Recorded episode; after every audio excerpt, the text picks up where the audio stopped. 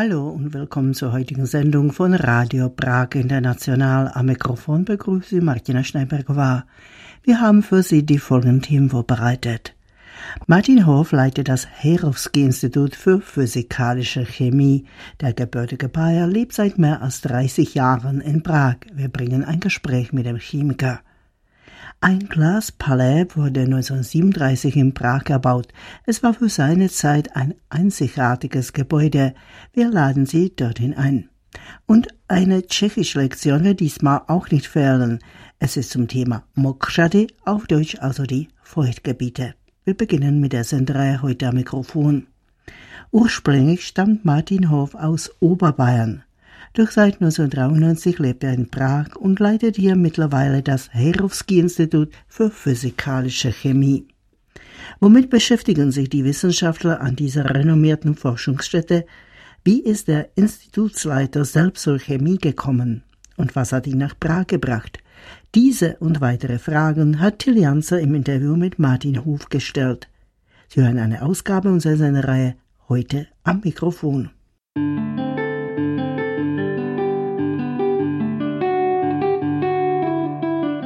Heute am Mikrofon.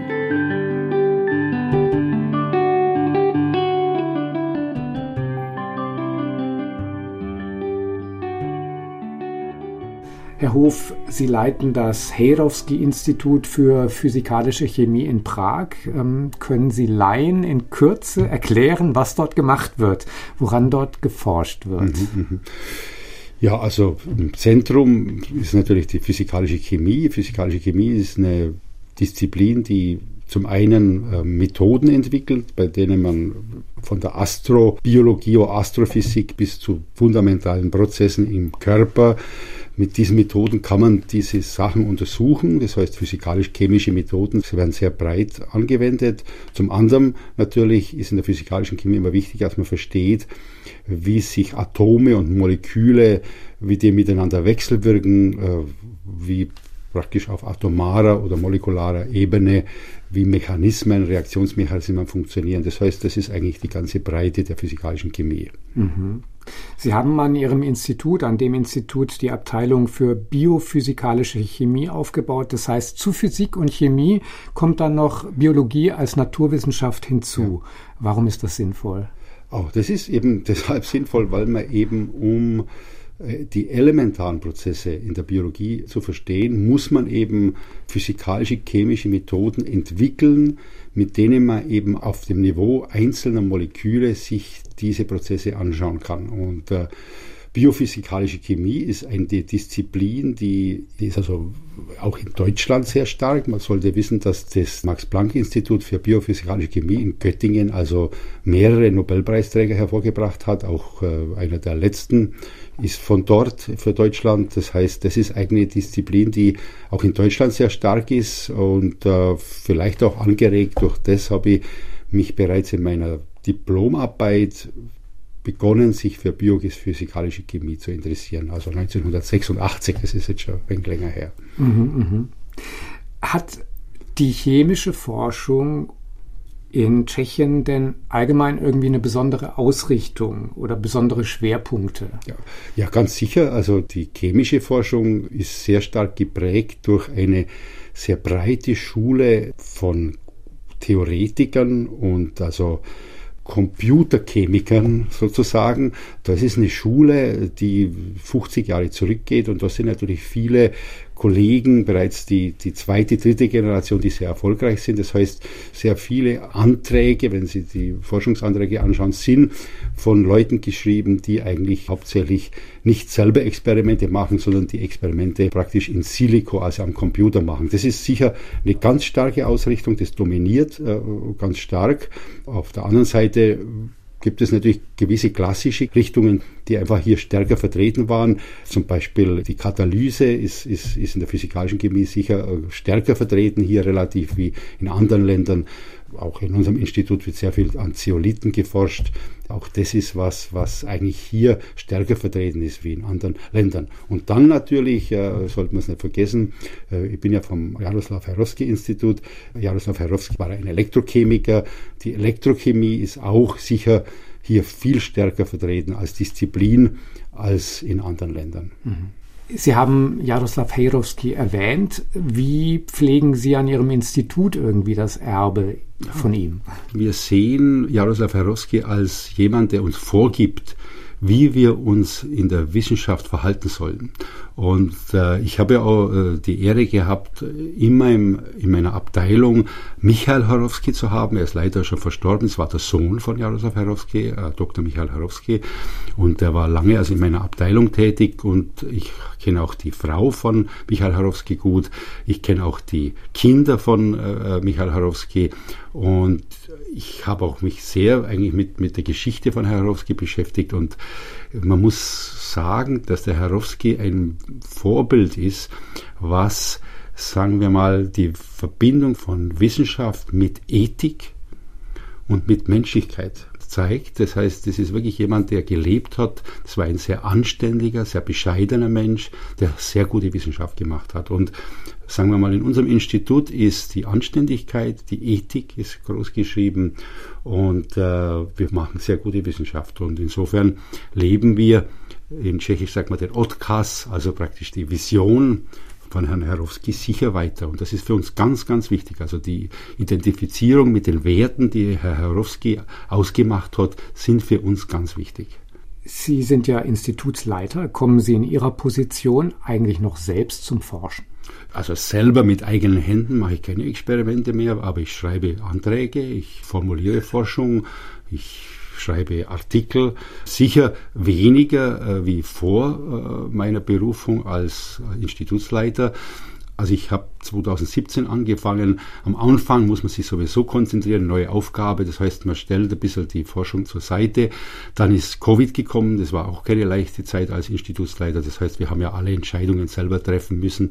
Ich habe ja die Literatur gelesen. Ich habe ja schon vor irgendwelche Empfehlungen kommen sind, wissen müssen, was wir machen im Institut. Und dann ist natürlich äh, der Krieg gekommen, der hat uns auch getroffen, sehr, also finanziell sehr getroffen.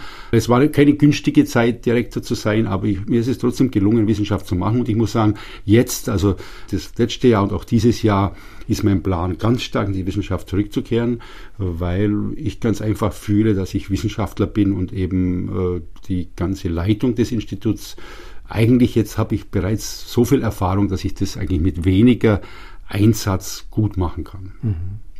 Sie haben Chemie studiert. Wann und wodurch wurde dieses Fach zu Ihrer Leidenschaft? Ja, so Chemie habe ich studiert, ganz einfach, na gut, ich war ganz einfach in der, in der Schule, war Chemie interessant für mich. Wie so oft ist, ich hatte eine sehr nette äh, Chemielehrerin, ist auch ganz wichtig. Und äh, ich fand einfach, das ist was Interessantes, ist eine, eine, ist eine komplette Sache, ist nicht so eine Teilwissenschaft, sondern ist wirklich eine ganze Disziplin für sich. Und mir ist es auch leicht gefallen, also die Chemie ist mir leicht gefallen in der Schule. Und dann habe ich 1981, also in Würzburg, begonnen, Chemie zu studieren. Mhm. Sie haben auch in den USA gearbeitet, waren in Griechenland, aber fast Ihre ganze wissenschaftliche Karriere haben Sie hier in Tschechien im Prinzip verbracht. Wie ist es dazu gekommen? Ja, warum ich hier überhaupt bin, hat einfach mit meiner Frau zu tun. Das ist eigentlich ein Schema, das sehr viele Ausländer so haben hier. Also ich war in Amerika als Postdoc und habe dort meine Frau kennengelernt die ist Tschechin und äh, wir sind dann zusammen nach Europa zurückgegangen und haben es auch in Deutschland versucht, aber sehr bald haben wir festgestellt, dass es eigentlich für meine Frau damals, sie war damals Lehrerin, 1992 äh, als Tschechin in Deutschland, noch dazu in Bayern, das noch weniger flexibel war in Bezug auf sagen wir, Ausländer aus dem Osten, war es ganz klar, dass es eigentlich keine Möglichkeit ist für meine Frau normal in Deutschland zu leben. Und dann habe ich eben einen Antrag gestellt, einen Habilitationsantrag für die Universität Prag, also für die Karls-Universität und habe dann zu meiner Überraschung auch den Antrag durchbekommen und habe dann bereits die ersten zwei Jahre, also vollkommen von deutscher Seite finanziert bekommen. Und dann ist es so weitergegangen, habe ich nochmal einen Antrag gestellt, habe ich nochmal zwei Jahre von deutscher Seite finanziert bekommen. Und dann bin ich eigentlich erst 1997 so richtig in die tschechische Finanzierung übergegangen. Das heißt, äh, das war ein guter Start für mich, weil es auch finanziell besser war. Und dann irgendwann ist man halt hier und dann wird dann der Sohn geboren 1997. Ja, dann, wenn die Familie mal hier ist, dann geht man auch nicht mehr weg. Also ich zumindest nicht. Das heißt, Sie haben nicht überlegt, mal vielleicht doch nach Deutschland wieder zurückzukehren? Aber sicher, das war eine Überlegung. Ich hatte auch Möglichkeiten, also nach Deutschland zu gehen. Ganz knapp äh, war mal eine Professur äh, im äh, Aussicht und dann sind die Kollegen eben aus Deutschland gekommen und wollten mich noch überzeugen. Und dann habe ich meine Frau gefragt, ja, wie wäre es, wenn ich jetzt, wenn wir da hingehen würden? Und ich gesagt, ja, du kannst da schon hingehen, aber du fliegst dann immer jedes Wochenende zurück. Und dann war mir klar, äh, damals war mein Sohn sechs Jahre alt, dass ich das nicht mache. Auf keinen Fall, weil man verliert man die Bindung zur Familie, zu seinem eigenen Sohn. Und das ist wohl einer der größten Niederlagen, die man als Vater in seinem Leben, sagen wir mal, eingehen kann und das wollte ich nicht. Ja. Mhm. Wie sind Sie mit der Sprache zurechtgekommen? Ja, gut, mein Tschechisch ist ja eigenes Tschechisch, mich versteht jeder, ich verstehe alles, ich kann sogar rechtliche Texte lesen, aber mein Tschechisch ist also nicht perfekt, also ist grammatikalisch sicher nicht perfekt, aber ich habe es einfach mit der Zeit gelernt, ich habe es auch nicht von meiner Frau gelernt, sondern wir haben also immer Englisch zu Hause gesprochen. Ich habe es beim Fußball gelernt. Also ich bin ein passionierter Fußballspieler, habe bereits 1993 eine ganz tolle Fußballgruppe äh, angeschlossen, mit denen ich heute noch spiele. Das sind also sehr, sehr nette Menschen, sehr interessante Menschen. Und die haben wir eigentlich dann über, über Fußball so ein bisschen das Tschechisch gelernt. Dann natürlich die Unterhaltungen mit meinen Schwiegereltern. Mein Schwiegervater war Slowake. Das heißt, auch das Slowakische habe ich mir angeeignet. Und das ist dann so langsam gegangen. Ich habe auch nie einen Kurs besucht. Ich habe ein Buch mir gekauft, wollen Sie Tschechisch sprechen?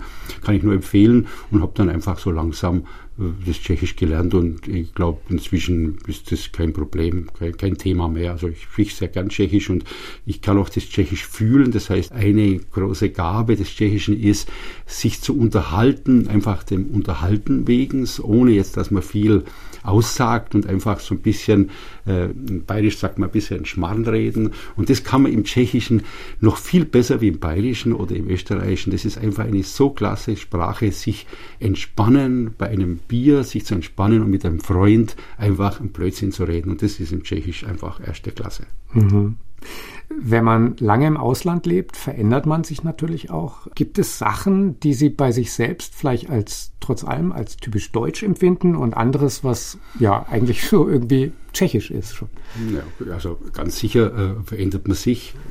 Und ich habe mich sicher sehr stark verändert, äh, nicht im Prinzip wie ich bin, aber sagen wir mal, gewisse Werte, gewisse Ansprüche habe ich mich verändert und da bin ich eigentlich meiner Frau sehr dankbar und auch meiner Umgebung im Allgemeinen, dass ich einfach gewisse Sachen überhaupt nicht mehr wie Deutsche sehe und äh, einfach äh, vielleicht äh, die Sachen ein bisschen lockerer sehe, vielleicht auch einfach auch den Anspruch, nicht immer alles bekommen zu müssen. Also in Deutschland hat man das Gefühl, immer jeder, der hat eine gewisse Ausbildung oder einen Kontostand und er meint, er kriegt alles für das, was ihm zusteht. Und dieses, dass man nicht alles bekommt, was ihm zusteht äh, und damit auch leben zu können, das ist eigentlich was, was man hier lernt. Was man auch sicher auch lernt, ist vielleicht auch die Familie ist sicher noch stärker betont hier, vor allem jetzt vielleicht nicht mehr so, aber sagen wir mal, ich bin ja schon 30 Jahre hier, also in 90er Jahren Familie, Freunde, Umgebung, das ist was, wo man viel stärker drin lebt. Also auch für meine Frau, wenn Sie sagen, wieder hier wegzugehen, für meine Frau wäre es einfach unmöglich gewesen, woanders zu leben wie in Prag, aber das ist keine Schwäche, das ist eine Stärke, weil sie ganz einfach hier ihre Umgebung hat, sich um ihre Eltern kümmern wollte und einfach äh, nicht so mobil ist. Also ich bin froh, dass mein Sohn hier aufgewachsen ist, der ist in Podoli geboren, ist hier aufgewachsen und er weiß, wo er herkommt. Er ist wie ein Baum, der gewachsen ist und nicht während dem Wachsen immer umgepflanzt worden ist. Und das merkt man meinem Sohn an. Es ist eine stabile Persönlichkeit und das sind Sachen, die man in Deutschland verloren sind jetzt, finde ich schon lange. Und da habe hab ich viel gelernt. Ich habe viel gelernt. Ich bin viel offener, viel flexibler einfach geworden, ja. Mhm, mh. Wenn Sie mal nicht eingespannt sind in Ihrer Arbeit, wissenschaftlichen Arbeit, wobei können Sie sich am besten erholen? Oder hm, gibt es vielleicht bestimmte Orte in Prag oder in Tschechien, ähm, die Sie besonders lieben dann? Ja, klar. die gibt es sicher. Also ganz sicher erhole mich einfach äh, ein Bier zu trinken auch alleine nach der Arbeit einfach runterzukommen in der Wirtschaft bei mir um die Ecke, einfach wie jeder Tscheche. Man geht zuerst mal auf ein Bier und dann geht man nach Hause. Bei mir schwierig, weil ich direkt neben der Arbeit wohne. Das heißt, ich muss erst weiter weggehen und wieder zurückkommen. Auf der anderen Seite natürlich Zufluchtsort da zum Teil ist mein Wochenendhaus. Das ist eben hier nur 40 Kilometer Richtung Süden bei Onschew. Fantastisch. Auch das Tal, das ist der Jewanski Potok, das ist das Tal der Freiheit, sage ich immer. Also es sind viele interessante Menschen, viele verrückte Menschen, die dort leben und, und dort kann man sich wirklich sehr gut entspannen. Also da ist eine ganz andere Umgebung. Generell finde ich, es gibt hier viele Möglichkeiten zu entspannen. Also an dem fehlt es nicht. Und dann natürlich das einfach mit Familie zu sein, mit meinem Sohn Fußball zu spielen, ist natürlich ein Geschenk, dass ich jemand habe, der meinen langen Pass verwertet. das ist einfach klasse. Ja. Herr Hof, vielen Dank. Es war schön, Sie hier im Studio zu haben. Ja, vielen Dank.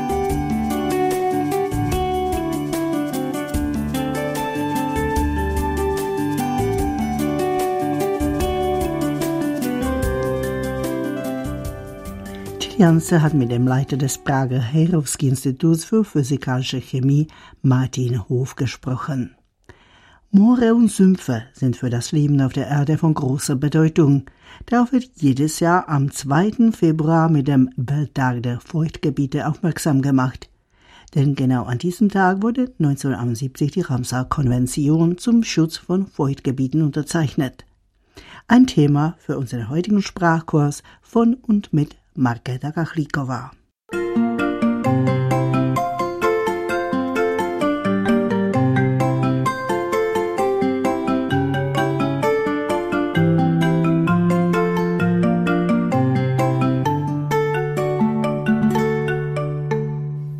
Ein Feuchtgebiet Mokřad ist ein Gebiet, das im Übergangsbereich von dauerhaft feuchten Mokrý zu trockenen Suchý Ökosystemen liegt.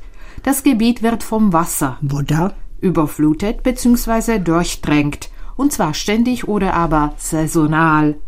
Die charakteristische Vegetation der Wasserpflanzen, Vegetace vodních rostlin die an den Überschuss des Wassers angepasst sind, ist das wichtigste Unterscheidungsmerkmal zwischen Feuchtgebieten und trockenen Bodenformen suchozemské formy půdy, sowie Gewässern. vodní plochy.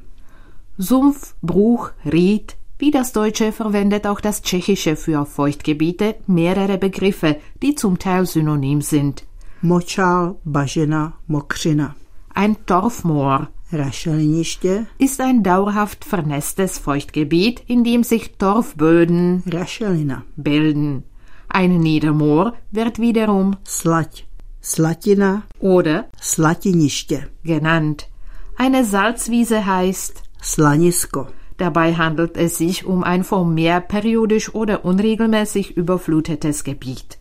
Und in Bereichen, in denen sich süßes Wasser und Meerwasser vermischen, findet man Mangroven, mangrovy, aber auch etwa Flüsse, řeky, Bäche potoky, und Seen. jezera. Sowie zugehörige Feuchtgebiete zählt man zu dieser Kategorie. Daneben gibt es auch künstlich geschaffene Feuchtgebiete wie Fischteiche, rybníky, Wasserspeicher vodní nádrže, und Kanäle. kanály.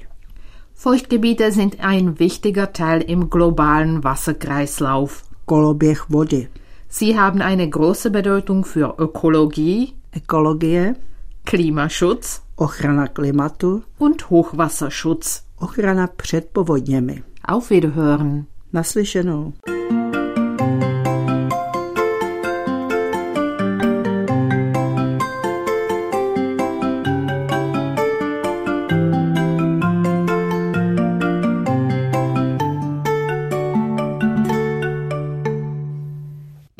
Tschechischkurs hat für Sie Marketa Kachlíková gestaltet. Sie hören Radio Prag International, die Sendungen des tschechischen Rundfunks für das Ausland. Eine Sonnenterrasse mit einer Bar, eine Tiefgarage, ein Luftschutzbunker, ein Spielplatz und ein Tennisplatz. Das Glaspalais von 1937 war für seine Zeit außergewöhnlich, nicht nur in Prag, sondern in ganz Europa. Mehr verrät nun Marketa Kachlíková. Sie hört eine Wiederholung aus unserer Senderei Spaziergang durch Prag vom Juli vergangenen Jahres.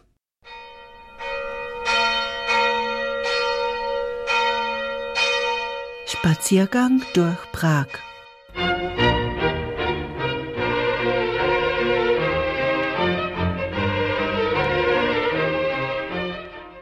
Das Glaspalais befindet sich auf dem Platz der Freiheit im Prager Stadtteil Bubenec. Dieses sehr luxuriöse Wohnhaus aus der Zwischenkriegszeit, das schon vor fast 90 Jahren einen hohen Lebensstandard bot und attraktiv aussah, steht heute unter Denkmalschutz. Architekturhistoriker Miroslav Pavel führt durch das Gebäude. Výjimečnost v tom, že vůbec sem i nezapadá de facto, protože... Ich persönlich finde das Glaspalais unter anderem deshalb einzigartig, weil es sich nicht ganz in die Umgebung einfügt. Der gesamte Plan für das umliegende Stadtviertel wurde 1926 ausgearbeitet. Von dem runden Siegesplatz ausgehend begegnen wir Stilen, die das nationale Bewusstsein widerspiegeln, also dem Neoklassizismus, dem nationalen Stil. Das Glaspalais hingegen wird dem tschechischen Funktionalismus zugerechnet. A Skleňák už se zařazuje do českého funkcionalismu. Das Miethaus wurde 1936 bis 37 nach Entwürfen von Richard Podzemny gebaut.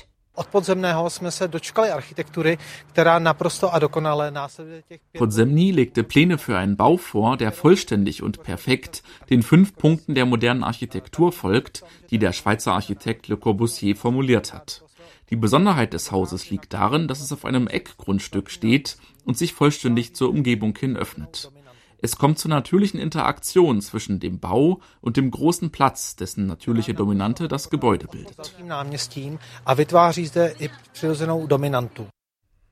Der Name Glashaus bzw. Glaspalais stammt nicht vom Architekten Richard Podzemny. Er entstand im Volksmund, denn die Öffentlichkeit war von dem Gebäude mit den großen Fenstern begeistert. Der größte Teil der Fassade ist verglast, der Rest mit weißen Keramikfliesen verkleidet.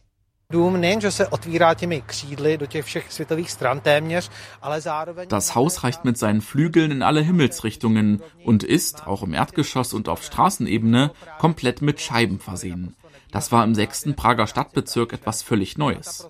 Die Verwendung eines Stahlbetonskeletts ermöglichte es, die Fassaden mit verglasten Öffnungen zu versehen. Richard Podzemny siegte mit seinem Entwurf in einem Wettbewerb, der von der Landesbank ausgeschrieben wurde. Laut Miroslav Pavel hat Podzemny in seiner Arbeit zwei damals aktuelle Pole verbunden, mit denen sich die Architektur in der Tschechoslowakei auseinandersetzte. Erstens ging es darum, den sozialen Bedarf zu decken und Wohnraum für sozial Benachteiligte zu schaffen. Und zweitens gab es bereits eine wachsende Mittelschicht, die repräsentative Wohnungen benötigte. Das Glaspalais vertritt eben diese zweite Richtung. Ein ähnliches Haus von Podzemny finden wir in Kutna Hora, wo er ein Wohnhaus für die tschechische Sparkasse entwarf. Dort hat er zum Beispiel die Balkons und Wintergärten von hier wiederholt. Den Gegenpol im Sinne einer bescheidenen Architektur vertreten seine Wohnungen für ärmere Menschen im Prager Stadtteil Liben, die er in derselben Zeit wie dieses Palais entworfen hat.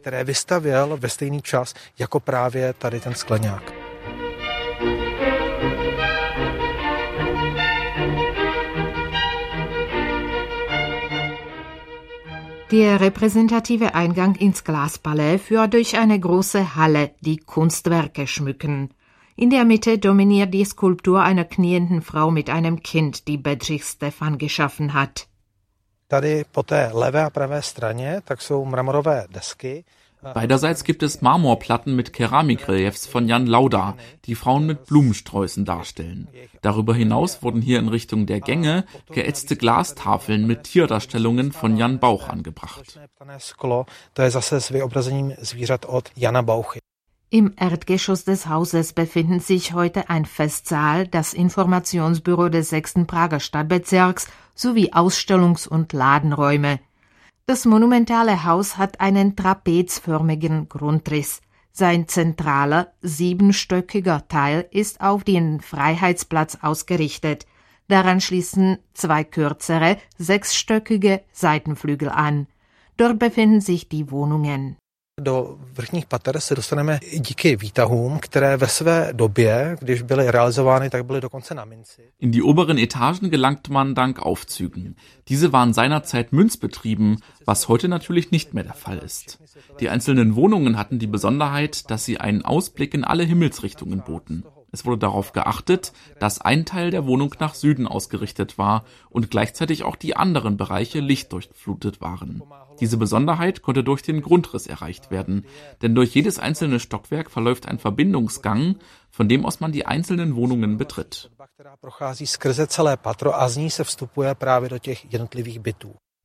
Die Größe der Wohnungen variiert von Studio bis Vierzimmerwohnungen, die meisten verfügen jedoch über zwei Zimmer.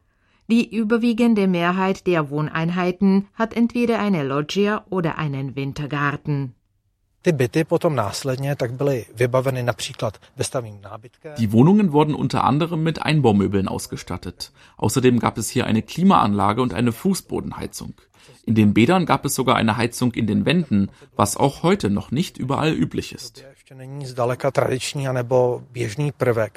Dem Architekturhistoriker Pavel zufolge war das Gebäude für seine Zeit nicht nur in Prag, sondern in ganz Europa außergewöhnlich. Dies liege unter anderem an der vollständigen Trennung des Wohnraums und des technischen Bereichs. Es habe dort zum Beispiel die zentrale Müllabfuhr gegeben, sagt er.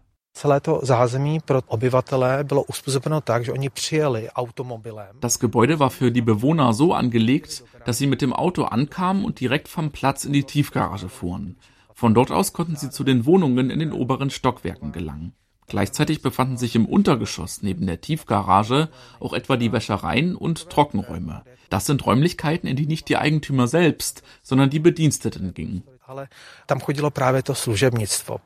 Die Garagen wurden durch Oberlichter mit Glassteinen im Hof erhellt, und im Untergeschoss befand sich auch ein Luftschutzbunker. Für die Besitzer und Bewohner war aber vor allem das Erdgeschoss bestimmt. Pro ty majitele nebo pro ty obyvatele tam naopak bylo uspůsoben ten vrchní parter. Über den Garagen gab es einen gemeinsamen Garten, einen Tennisplatz und einen Kinderspielplatz. Das trug dazu bei, dass sich in dem Gebäude gesellschaftliches Leben abspielte. Es war also nicht einfach nur ein Mietshaus, sondern ein Kompromiss zwischen dem Leben in einem Privathaus, vielleicht einer Villa, und dem Leben in der Großstadt. Dieses Haus war in der Lage, beide Aspekte zusammenzufügen und das Angebot für die Hausbewohner und ihre gemeinsamen Freizeitaktivitäten ging mit dem Dach weiter.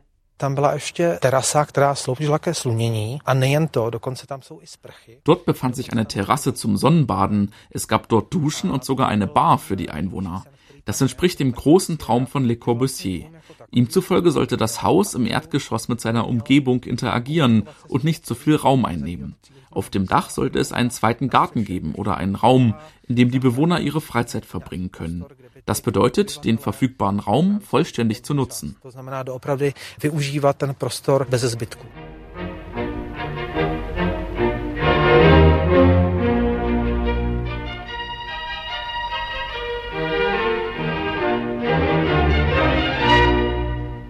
Den Spaziergang durch Prag hat für Sie Marketa Kachlikova vorbereitet.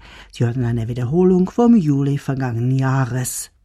Und damit sind wir fast am Ende der Sendung angelangt. Besuchen Sie uns auch auf Facebook. Für Aufmerksamkeit bedankt sich Martina Schneiberger. Sie hörten Radio Prag International, die Sendungen des tschechischen Rundfunks für das Ausland.